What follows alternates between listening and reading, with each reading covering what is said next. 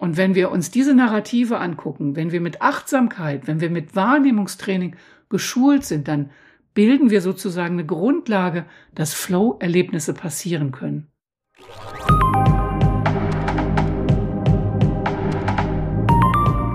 Herzlich willkommen bei meinem Podcast. Ich bin Hilkia Knies, Gesangsmentorin, bekannt für Nervenstärke in der Stimme und Authentizität im Herzen. In dieser Podcast-Episode möchte ich noch einmal auf das sensomotorische Wahrnehmungstraining eingehen. Es handelt sich hier also um Teil 2. Und das steht ein bisschen unter der Überschrift Achtsamkeit, Meditation und Stimme. Und was hat das jetzt mit sensomotorischem Wahrnehmungstraining zu tun?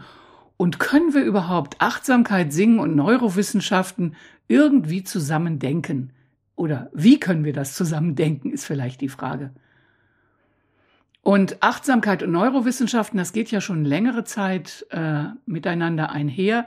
Das heißt, die Neurowissenschaftler haben sich schon lange dafür interessiert, was passiert eigentlich in einem Gehirn, wenn man Achtsamkeitsübungen macht oder wenn man meditiert. Das heißt, die haben ganz viel auch schon Meditierer irgendwie versucht, das Gehirn anzugucken und zu sehen, was passiert, während des Meditierens, was passiert vorher und hinterher. Man kann das ja mittlerweile ganz gut erkennen mit bestimmten Dingen, wo man einfach Gehirnscans machen kann.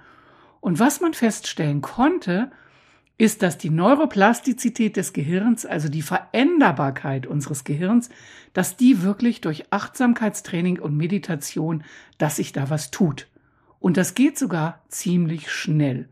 Das heißt, das ist also gar keine subjektive Empfindung, dass es mir vielleicht irgendwie gut tut zu meditieren oder dass ich den Tag dann anders anfange, sondern es passiert wirklich etwas im Gehirn, wenn meditiert wird. Und das ist natürlich total spannend. Das heißt, alle diese Achtsamkeitsübungen, die es ja mittlerweile gibt, man kann ja ganz viel heutzutage mit Achtsamkeit machen, die haben wirklich einen Einfluss. Unabhängig davon, ob das vielleicht jetzt ganz furchtbar modern ist, dass alles mit Achtsamkeit gemacht wird.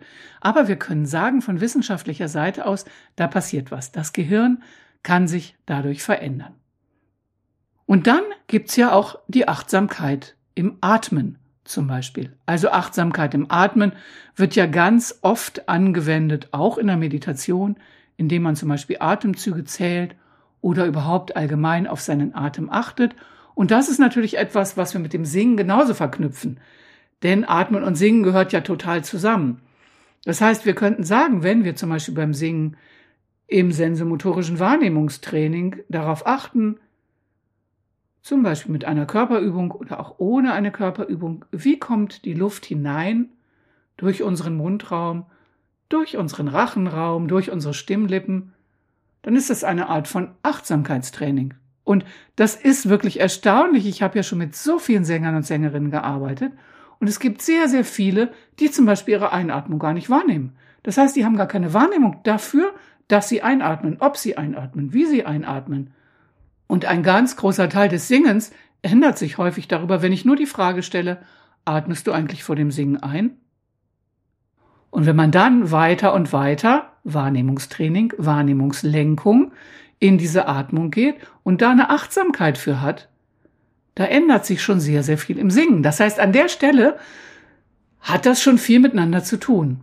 Und dann kommen wir direkt ins Singen und dann wird es natürlich nochmal richtig spannend, wobei Atmen ist auch richtig spannend, aber dann wird es nochmal feiner. Das heißt, wir haben ein feineres sensomotorisches Wahrnehmungstraining, wenn wir beginnen, unser Singen achtsam zu beobachten. Kann ich Schwingungen spüren? Hohe Schwingungen, tiefe Schwingungen, Schwingungen im Vokaltrakt, Stimmlippenschwingungen. Kann ich mein Vibrato spüren? Alle diese Dinge haben mit Achtsamkeit zu tun. Und ich selber habe ganz oft im Unterricht, wenn es jetzt gerade nicht darum ging, Literatur zu singen, sondern wirklich Stimmlippenschwingung, habe ganz oft das Gefühl gehabt, dieses auf Stimmlippenebene spüren. Spüren, wie sich meine Stimmlippen berühren, welche Schwingung sie haben, wann die Schwingung ungestört ist, wann die Schwingung anfängt, leichte Störungen zu haben. Das ist wie Meditation. Es ist dieses auf einem Punkt sein. Dieser eine Moment. Dieser eine Moment. Jetzt jetzt und jetzt. Und das ist etwas, wenn wir so tief hineingehen, das hat sehr viel mit Achtsamkeit zu tun. Und wir können gleichzeitig sagen, es ist sensomotorisches Wahrnehmungstraining. Denn wir nehmen etwas wahr Wir nehmen etwas mit unseren Sinnen wahr. Unsere Rezeptoren sind dort und lassen uns etwas wahrnehmen. Es passiert etwas motorisch, das heißt, bestimmte Muskeln machen etwas, damit meine Stimme schwingt. Sie machen etwas, dass mein Vokaltrakt eine bestimmte Form annimmt. Das heißt, auch da habe ich wieder dieses Miteinander von Sinnen und Motorik und ich nehme es wahr. Und in einer achtsamen Haltung.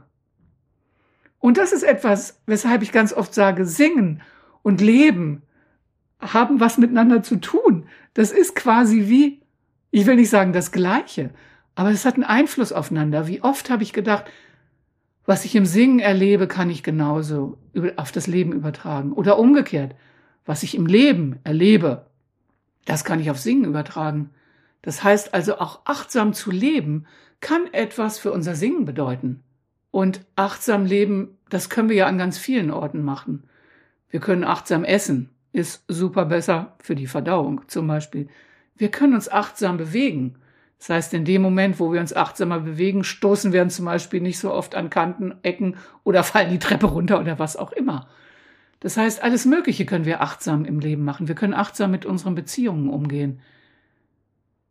Es gibt also ganz vieles, was man im Leben mit Achtsamkeit machen kann. Selbst wenn wir schnell sind. Das finde ich immer eine sehr coole Übung, zu versuchen, im Schnellsein achtsam zu sein. Denn wir wollen und können natürlich nicht immer durch unser Leben schleichen wie eine Schnecke und immer wahnsinnig achtsam sein. Und dann ist der Blick so nach innen gekehrt und so. Und dann sind wir wieder so wahnsinnig achtsam. Wie geht Achtsamkeit, wenn ich schnell bin? Auch eine spannende Frage. Jetzt haben wir viel über Achtsamkeit besprochen und jetzt ist die Frage, was macht man eigentlich in der Meditation oder was ist Meditation? Und was man da macht und was das ist, das kommt natürlich auf die Meditation an. Es gibt zum Beispiel sehr viele verschiedene buddhistische Arten von Meditation. Da kenne ich mich nicht besonders gut aus. Eins, was immer wieder passiert in Meditation, ist Verlangsamen. Und ich habe ganz viel Kontemplation und auch Zen am Benediktushof gemacht mein Kontemplationslehrer war damals Williges Jäger. Und der ist ja gleichzeitig Mönch gewesen und hat viel Kontemplation schon sehr, sehr, sehr, sehr lange gemacht und gelehrt und ist auch Roshi für Zen gewesen. Das heißt, er hat diese beiden Dinge miteinander verbunden. Und was wir dort am Benediktushof gemacht haben, war verlangsamen, schweigen, also mit niemandem sprechen, auch teilweise bitte nicht mit der Mimik oder der Gestik, wirklich, bei uns bleiben und sitzen. Wir haben gesessen und die nackte Wand angeguckt. Nichts sonst. Und dann kann man natürlich machen, was immer man macht. Zum Beispiel, ich habe eine ganze Zeit lang Atemzüge gezählt. Irgendwann habe ich das wieder gelassen, habe Körperempfindungen nachgespürt. Das heißt, alles dazu tun, um eine Empfindung dafür zu kriegen, im Jetzt zu bleiben. Das ist das, was ich in Meditation gemacht habe und wo ich ganz oft in diesem Sitzen gemerkt habe, dass es Gemeinsamkeiten gibt zwischen Sitzen und Singen. Und was ich auch noch gemerkt habe, ist, ich konnte wahnsinnig gut Narrative erkennen. Und Narrative, das ist ja das, was wir selbst uns erzählen, was wir uns darüber erzählen, wer wir sind, was wir uns darüber erzählen, warum wir sind, wie wir sind, warum das zum Beispiel nicht anders geht, Narrative sind auch ganz viel, kommen ganz viel, wenn man sich mit jemandem unterhält und man tauscht sich aus und dann kommt immer, aber das geht nicht, weil, aber, aber, aber. Also immer wenn ein Aber kommt, können wir ziemlich sicher sein, entweder bei uns selbst, wenn wir ein Aber haben, oder das Gegenüber, ah, wir hören jetzt ein Narrativ. So ist es und deshalb kann es sich nicht ändern. Und das ist spannend, weil Narrative kommen ganz, ganz, ganz, ganz viel aus unserer Geschichte, als wir noch ganz klein waren. Da müssten wir jetzt in die Körperpsychotherapie oder irgendwohin auch einsteigen. Das tun wir jetzt an der Stelle nicht. Aber diese Narrative, die tauchen ganz viel auf, wenn man meditiert. Und das ist mega spannend, wenn die auftauchen. Und ich habe gemerkt, ich habe so viel Narrative für mein Leben und ich habe aber auch ganz viele Narrative für mein Singen. Und das sind zum Beispiel so Fragen wie, bin ich gut genug? Singe ich gut genug? Klingt mein hoher Ton schön? Ach, meine Höhe, die ist halt immer so schrill. Oder auch, ja, manche sagen zu meiner Höhe, die ist schrill, aber ich finde, die ist einfach nur intensiv und ich brauche Intensität auf der Bühne, sonst kann ich auf der Bühne nicht existieren. Alles andere ist doch langweilig. Es war jetzt ein bisschen übertrieben, aber ich kenne das sehr gut. Oder auch dieses, ach, immer, wenn ich in einen Raum reinkomme, dann gucken mich die Leute so komisch an. Ja, ist das wirklich so? Oder habe ich das mal irgendwann erlebt und denke jetzt immer, wenn ich in einen Raum reinkomme, dann gucken die Leute komisch?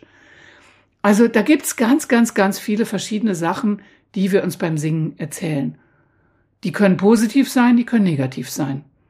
Und das Spannende ist ja, welche Arten von Geschichten erzählen wir uns? Und auf der Bühne können wir uns ja unendliche Geschichten erzählen. Wir erzählen ja sowieso immer eine Geschichte. Das heißt, wir sind eine Rolle und wir erzählen eine Geschichte, die ist natürlich gefüllt mit Dingen, die von uns kommen. Und dann ist jetzt die spannende Frage, was kann ich da vielleicht verbinden? Kann ich unter Umständen neue Narrative für mich finden und sagen, und die probiere ich jetzt auf der Bühne, die probiere ich jetzt in diesem Lied, die probiere ich jetzt in diesem Moment.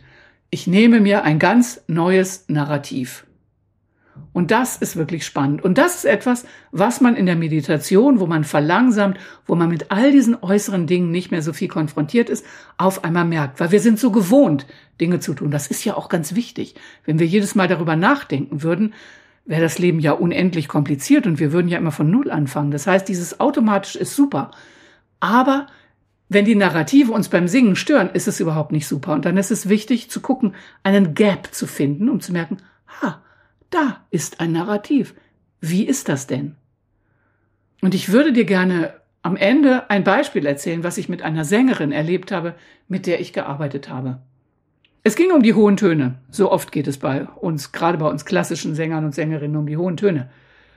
Es ging um die hohen Töne. Und diese Sängerin hatte schon ziemlich viel gearbeitet. Und es ging ganz speziell darum, dass die Zunge für hohe Töne irgendetwas machte, was sie nicht machen sollte. Und die Frage war, warum tut sie das? Sie hat schon so viele Übungen gemacht, wo sie genau gespürt hat, ah, das ist gut und so läuft das und ja, genau das ist es. Sie hat es auch mit den hohen Tönen schon ganz gut hingekriegt, aber irgendwie haben ihr die hohen Töne zu oft, hat die Zunge irgendwas gemacht und dann kamen die hohen Töne nicht so, wie sie das wollte. Und dann haben wir angefangen, viel, viel eher als vor den hohen Tönen. Es ging darum, schon alleine dadurch, du wirst jetzt gleich eine Übung singen oder du wirst jetzt gleich eine Phrase singen, da kommt dieser und jener hoher Ton drin vor. Wie ist das Körperempfinden, bevor du anfängst einzuatmen? Nicht etwa bevor du anfängst zu singen, bevor du anfängst einzuatmen. Gibt es Körperempfindungen? Gibt es Gedanken? Und es war super, super spannend. Weil auf der Körperebene hat sich etwas gezeigt, dass die Zunge schon was Bestimmtes gemacht hat, bevor überhaupt nur die Einatmung kam. Der Körper hat sich etwas versteift, wie ein bisschen geschlossen und gewappnet, was ja auch nicht so günstig ist, um dann einzuatmen. Und dann erst kam die Einatmung, die dann natürlich auf eine bestimmte Art und Weise kam und nicht so, wie sie sein könnte. Das heißt, da haben wir schon, bevor überhaupt der Prozess losgeht, die Einatmung fürs Singen losgegangen ist, haben wir schon körperliche Reaktionen gehabt. Und indem sie das gespürt hat, was ihr Körper gemacht hat, kamen ihr Erinnerungen, wie sie als junger Mensch total gerne gesungen hat, ihre Stimme total geliebt hat. Und das ist irgendwann weggegangen innerhalb des Studiums, weil da so viel Kritik kam. Und sie das Gefühl sie kann das alles nicht. Sie ist nicht talentiert, das zu machen. Und es hat sich alles angesammelt, dieses Ich kann es eigentlich nicht, bin ich gut genug. Ich glaube, das kennen alle von uns auf verschiedenen Ebenen und gerade im Singen, im professionellen Bereich, das ist der Hammer, wir kennen das fast alle. Und dann war die Frage, kann sie sich an das anschließen, was sie schon gehabt hat? Wo sie das Gefühl hat, boah, singen macht so einen Spaß. Oh, das klingt so toll, ich genieße mich so beim Singen. Und das war eine Trainingssituation, das war ein Wahrnehmungstraining und dann ein Training in Achtsamkeit, auch in Achtsamkeit der Gedanken, in Achtsamkeit der Gefühle.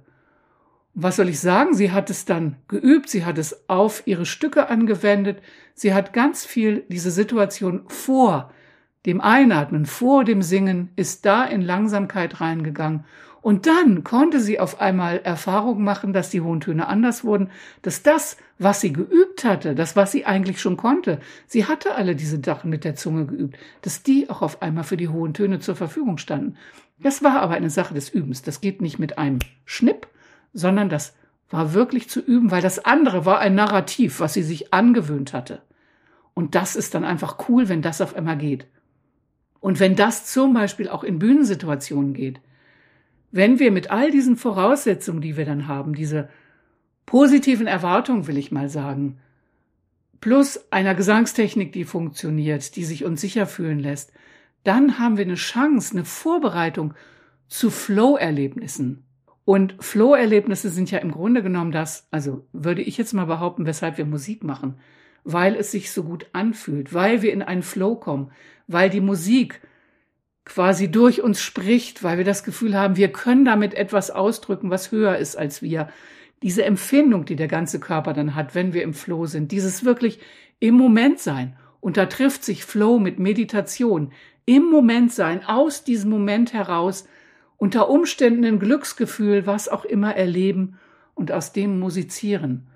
Und wenn wir uns diese Narrative angucken, wenn wir mit Achtsamkeit, wenn wir mit Wahrnehmungstraining geschult sind, dann bilden wir sozusagen eine Grundlage, dass Flow-Erlebnisse passieren können. Und das wünsche ich uns allen, gerade denen, die wir Musik machen und die wir singen oder auch sprechen, mit unserer Stimme etwas ausdrücken, dass es uns gelingt, in einer solchen Situation, wenn wir auf der Bühne stehen, in diesen Flow zu kommen.